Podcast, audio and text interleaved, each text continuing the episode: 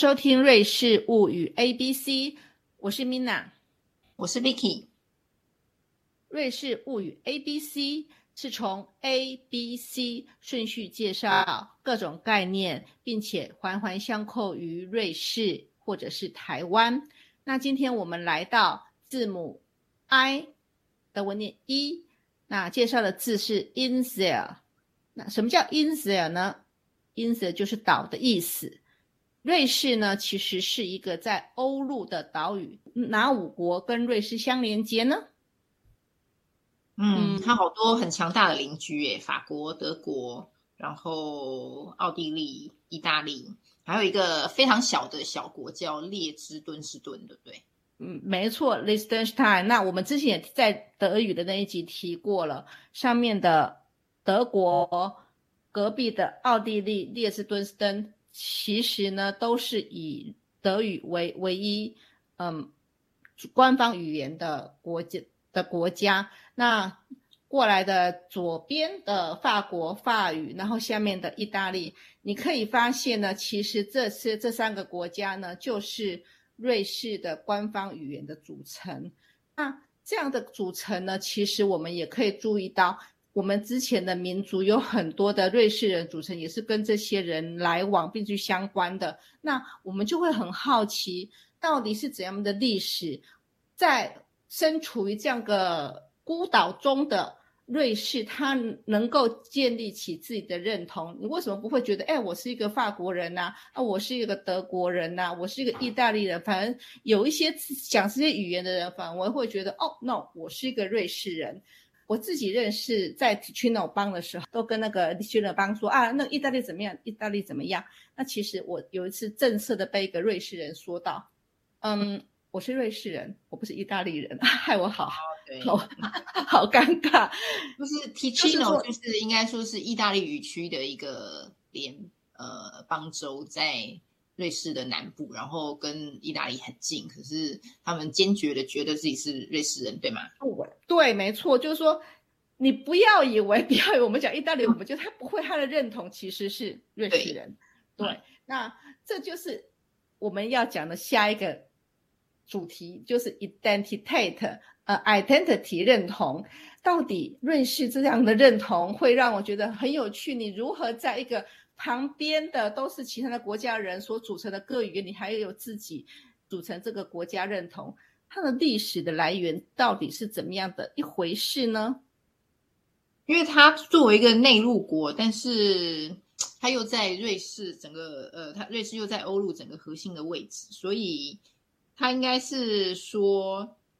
它有什么样的底气可以不加入欧盟？有什么样的底气可以说我就是一个中立国，我不加入其他国家的战争啦，或是冲突啦？就是说这个底气到底是怎样形成的？然后，呃，它中间有什么历程？我们是今天想要来大概的讨论一下。因为其实你要深入的谈这个议题，大概要读好几本书吧。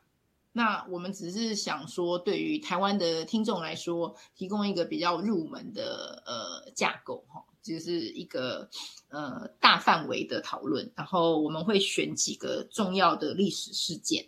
然后来呃看看说他们到底是怎样从一个松散的邦联的结构进展到有中央政府的一个联邦，但是在各个邦州之间又有。高度的自治性这样子，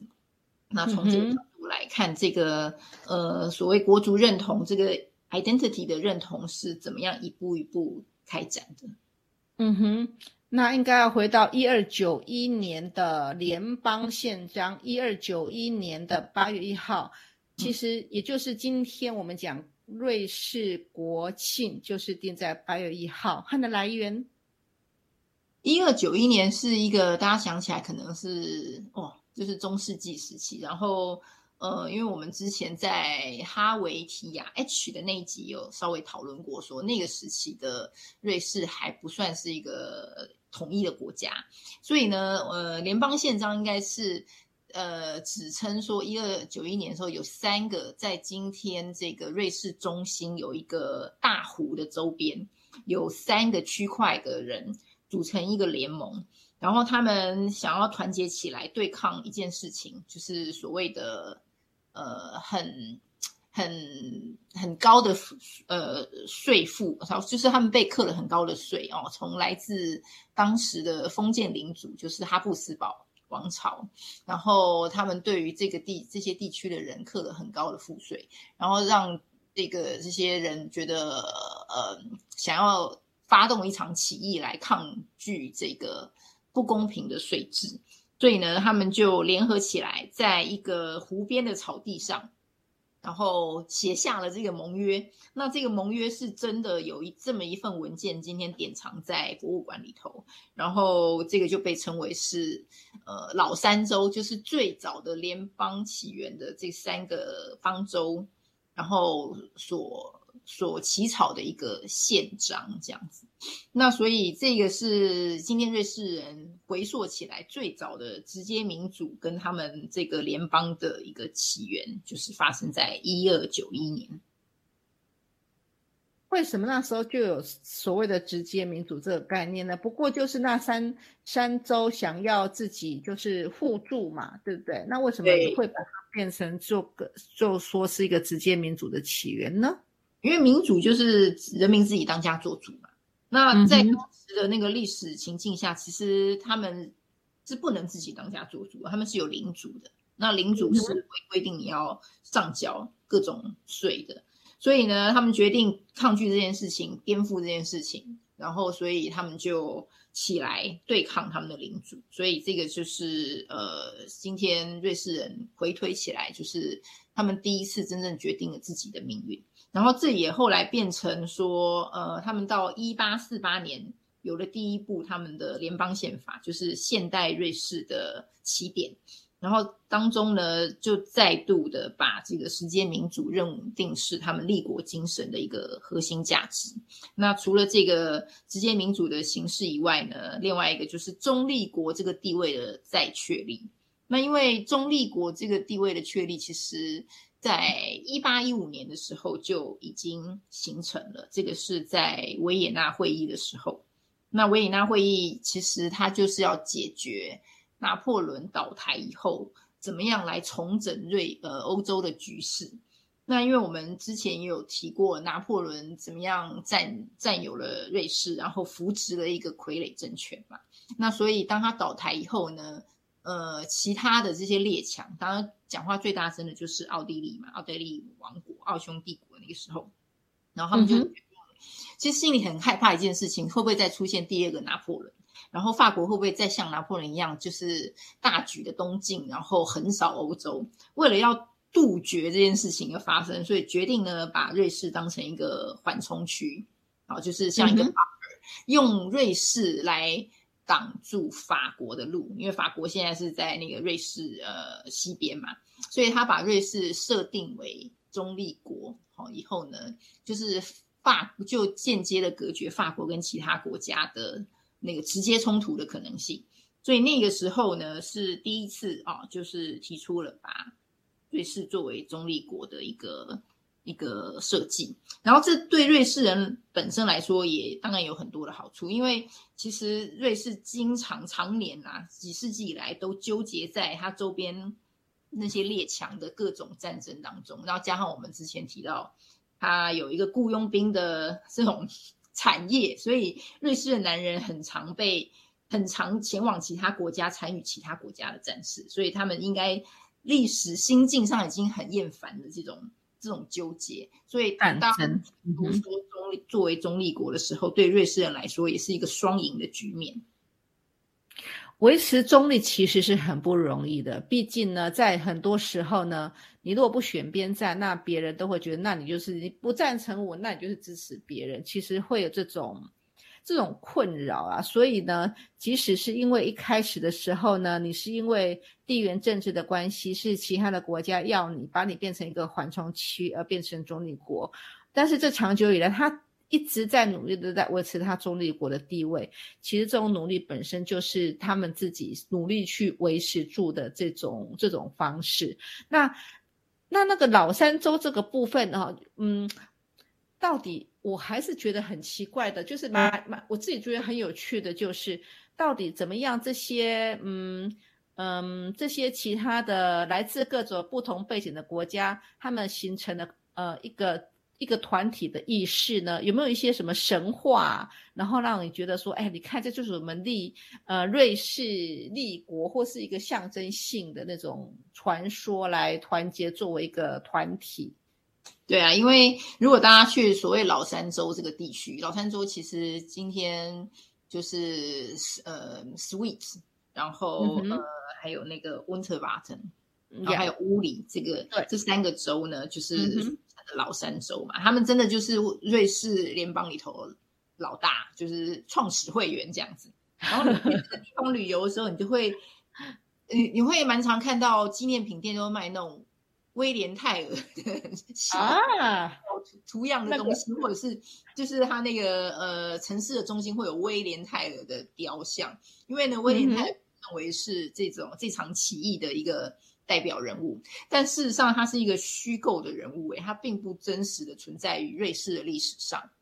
而且有人去发现说，威廉泰尔他整个呃整个造成一个轰动，是因为席勒，其实是一个德国的剧作家席勒把它写成了一部戏剧这样子，然后大大的这个宣扬了这个英雄形象。但是类似的英雄故事，其实发生在欧洲很多其他地方也都有，所以有可能是呃后来瑞士人在那种民族主义的浪潮之下呢。然后使用了威廉泰勒作为他们的民族英雄。其实很多国家也有这种现象啊，就是以一个虚构人物作为国族神话的一个核心人物嘛。像那个罗马也有啊，罗马的罗马的那种起源就是一只母狼孕育了两个小男孩，所以这也是非常具有神话色彩的一个故事。所以，所以我觉得。和为何为何不行？就是使用了威廉泰尔那个形象。那因为威廉泰尔的故事说呢，他为了对抗那个领主，然后领主就是要威胁他嘛，然后领主把他的儿子呢绑在树树旁边，然后儿子的头上有一个苹果，然后他要这个传说中的神射手威廉泰尔去射那个苹果，就是他就是领主要用威廉泰尔的儿子来要挟威廉泰尔屈服这样子。然后没想到威廉泰就是成功的推翻了这个暴政，这个领主，然后就带领了人民起义成功，这样子。哎，我听到版本是这样子，嗯，他呢就要他去拿他儿子当饵嘛，然后他在他头儿子头上放一个苹果，如果呢他射中了，反正他如果是射中了苹果，那他放他走没事，要不然他的儿子可能就丧命。然后呢，当然啦，但是。他呢，其实当然就成功了啊，他没有他没有失手，所以他儿子就活下来了，他也帮他走了。不过呢，呃，这个领主有问他说：“你为什么会准备两支箭呢？你只能射一次啊。”嗯，他就跟他讲说：“我第一支箭如果没有射错，我第二支箭我就会射向你。”好狠哦！这真的好适合当电影对白哦。哎，不觉得很酷吗？那个英雄要美化一下。类似的那种很多故事，就是都马上就让你体体体体会到那种感受到那个冷兵器时代的那种杀气腾腾，就是剑啊，什么瑞士战旗啊，战场上怎样怎样。对，这个就是瑞士人的历历史的上的一个面相。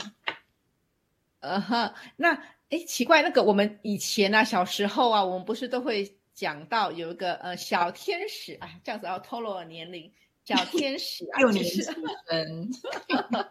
那个那个阿尔卑斯山的少女，就是我们小时候看过，我们小时候看过卡通叫做小天使，然后那个少女叫小莲，这是大概形塑了很多台湾人对于瑞士对于阿尔卑斯山的第一印象吧。对啊，就是海地，然后他们就是其实我们如果讲到这个的时候呢，我们就会想到啊，那是瑞士，所以你又连接上又是山的群像。那原来呢，我也是到这边才知道，像威廉泰尔啊这样这个神射手的故事跟海地其实都是源自于瑞士。对，海地就是那个小莲的本名啦，小莲。台湾的翻译，但是人家在那个小说里头名字叫海底，这样其实到现在很多瑞士人女瑞士女生都还在叫海底这个名字。是但但像我们的春娇吧，我觉得应该就是这种很很菜市场、很乡村的名字吧。那因为他的那个故事是说山里头的一个小女生嘛，就是她就是在本来过着无忧无虑的日子啊，然后后来因为有一天，呃，他被带到那个德国的，是不是慕尼黑这个城市去当？那种呃伴读，就是那个大户人家的那个千金小姐，因为伴读 坐轮椅，然后她需要有一个跟她同年龄的孩子跟她作伴，所以小莲就是海蒂就 被找去做这样的工作。其实其实那个故事本身就是很人畜无害、天真无邪，然后但事实上他的背景应该映映照出了就是。瑞士在十九世纪的时候，其实就是一个劳劳工输出国，就是之前有雇佣兵哈，输出男丁当做雇佣兵，然后女人呢也去给人家帮佣，因为当时的德国国力比瑞士强很多的，所以在当时瑞士是外劳的输出地呢。嗯，没错啦，其实就还是一样，回到之前我们一再提到的。富裕的瑞士也不过就是这一百年的事情。那一百多年前，其实他们常常就是离落到外地去当兵啦，要不然就是当伴读啊、帮佣这些事情。所以他们也是很珍惜他们今天得来的不易的文明与富裕的环境哦。那我会自己觉得啊，像这种认同的国家哈，就是有有有一个群体，他其实都必须靠着这些呃传说啦。这些嗯，有个故事，然后来凝聚你的认同。那除此之外哦，其实我们在听到一般在常介绍瑞士的时候，我们他们都会强调瑞士的特征是什么？就是指嗯，直接民主，就是刚刚讲到老老三州的故事哦。然后还有呢，就是他们的中立国的地位。刚刚 Vicky 也讲过。呃，我自己个人的诠释是这样啦，因为我们其实这边是一个很多元包容的地方。那我既然有来自呃邻近国家的民族，有来自不同语言的环境的一些人群一起在这个地方生长，所以呢，他们就利用这些呃，比如说这个价值性的东西去凝聚他们的向心力。那至今目前为止，我是觉得真的。做的是蛮好的，可以好像是我们来想想看，呃，作为一个国境的团体，其实并不是一定是某一个群组或某一个语言，它其实是可以有这样的样态的。那想想看，台湾呢？其实我们台湾，嗯，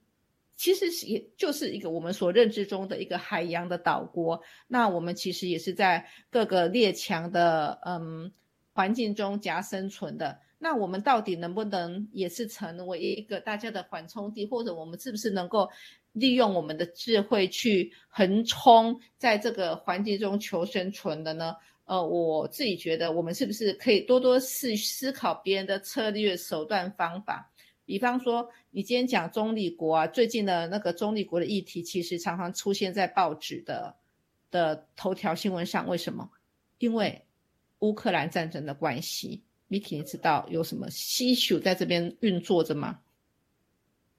因为有有在讨论说，到底瑞士要不要提供武器，对不对？就是。在俄乌战争的里头呢，瑞士要扮演什么角色？但是他一旦主动要扮演什么角色，是不是就违反了他中立国的中立国的原则？其实还不算是提供，而是说他把武器卖给另外一个国家，比方说是德国，他买了无他的武器，可是他们这个条款里面有说，我卖给你武器，你必须签下，你不可以再输出武器给别人。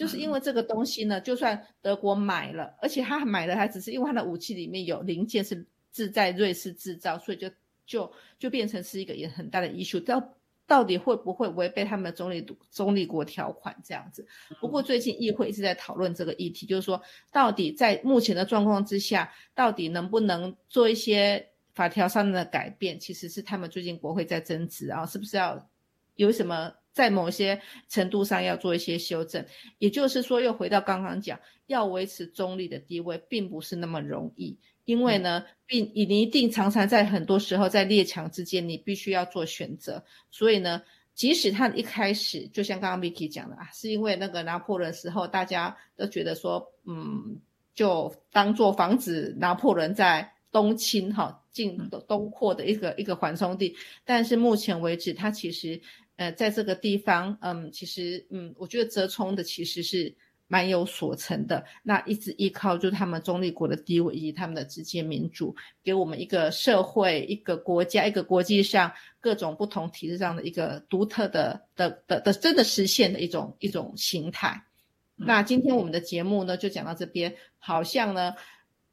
呃，我在我我我我们支持预想这个议题是其实也是扩大我们自己台湾的背景呐，那我们会觉得说，嗯。很多时间，很多时候事情也不是一跟零，黑或白，还是有很多弹性可以调整的空间。好，那现在今天节目就到这边为止。如果大家对呃我们的节目有什么想法，非常欢迎留言让我们知道。OK，拜拜，拜拜。